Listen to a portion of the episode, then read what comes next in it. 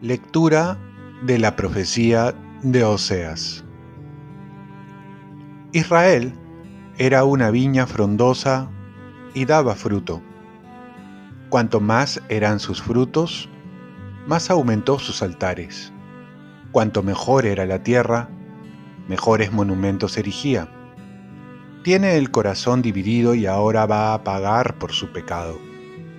Él mismo destruirá sus altares, arrasará sus piedras conmemorativas. Ahora dicen, no tenemos rey, no respetamos al Señor. ¿Qué podrá hacernos el rey? Desaparece Samaria y su rey como espuma sobre la superficie del agua. Son destruidos los lugares altos idolátricos. El pecado de Israel.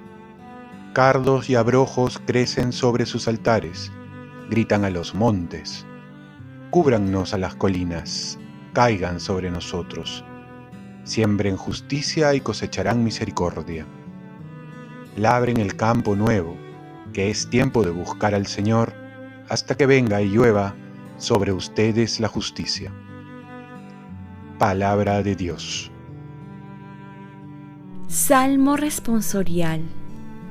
Busquen continuamente el rostro del Señor Cántele al son de instrumentos, hablen de sus maravillas, gloríense de su nombre santo, que se alegren los que buscan al Señor. Busquen continuamente el rostro del Señor. Recurran al Señor y a su poder. Busquen continuamente su rostro. Recuerden las maravillas que hizo, sus prodigios, las sentencias de su boca busquen continuamente el rostro del Señor. Estirpe de Abraham, su siervo, hijos de Jacob, su elegido. El Señor es nuestro Dios. Él gobierna toda la tierra. Busquen continuamente el rostro del Señor. Lectura del Santo Evangelio según San Mateo. En aquel tiempo, Jesús, llamando a sus doce discípulos, les dio poder para expulsar espíritus impuros y curar toda enfermedad y dolencia. Estos son los nombres de los doce apóstoles. El primero, Simón, llamado Pedro, y su hermano Andrés. Santiago, el hijo de Zebedeo, y su hermano Juan. Felipe y Bartolomé Tomás y Mateo, el publicano, Santiago, el hijo de Alfeo y Tadeo, Simón, el cananeo, y Judas Iscariote, el que lo entregó. A estos doce los envió Jesús con estas instrucciones. No vayan a tierra de paganos, ni entren en las ciudades de Samaria, sino vayan a las ovejas descarriadas de Israel. Vayan y proclamen que el reino de los cielos está cerca.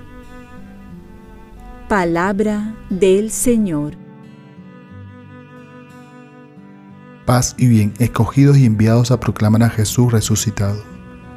Aquí vemos el llamado de los doce apóstoles, los convocados por Jesús para emprender la obra más grande de la historia, llevar el Evangelio por todo el mundo.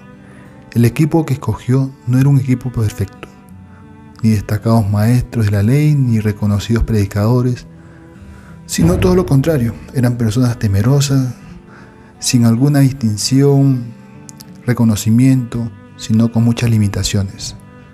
Pero con todo eran convocados con una sola condición, no separarse de Jesús. Ser diferentes no era obstáculo cuando el Señor es quien llama, quien reúne. Además, cuando somos diferentes, se tiene la ventaja de complementarse, de unir diferentes talentos, conocimientos, experiencia. Lo que uno no tiene, lo tiene el otro. Nos llama no por nuestros dones, sino para que aprendamos a amar y dar amor. Muchas veces Jesús nos pone con personas que no son de nuestro gusto, de nuestro agrado. Y es que estamos llamados a seguir a Jesús no por nuestros gustos, sino por amor, siendo humildes, que es la llave para amar y también para caer bien a toda persona. La alegría del discípulo no está entonces en recibir los bienes materiales, poder, dinero, sino en ser escogidos por Dios, en recibir su amor, en ser convocados para trabajar con Él, en ser llamados y dar gracias a tantas bendiciones. Pues lo que hemos recibido gratis tenemos que darlo gratis.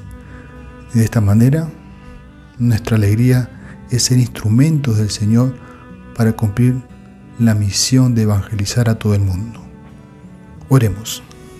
Virgen María, ayúdame a no dejar de proclamar el reino de Dios a tiempo y a destiempo, a ser agradecido por el llamado y amar a Dios que me ha puesto a mi lado, a todas las personas que Él ve que es necesario para trabajar por el reino. Ofrezcamos nuestro día. Dios Padre nuestro, yo te ofrezco toda mi jornada en unión con el corazón de tu Hijo Jesucristo, que sigue ofreciéndose a ti en la Eucaristía para la salvación del mundo. Que el Espíritu Santo sea mi guía y mi fuerza en este día para ser testigo de tu amor. Con María, la Madre del Señor y de la Iglesia, te pido por las intenciones del Papa. Con San José Obrero, te encomiendo mi trabajo y mis actividades de hoy para que se haga en mí tu voluntad. Y la bendición de Dios Todopoderoso, Padre, Hijo y Espíritu Santo descienda sobre ti. Cuenta con mis oraciones que yo cuento con las tuyas y que tengas un santo día.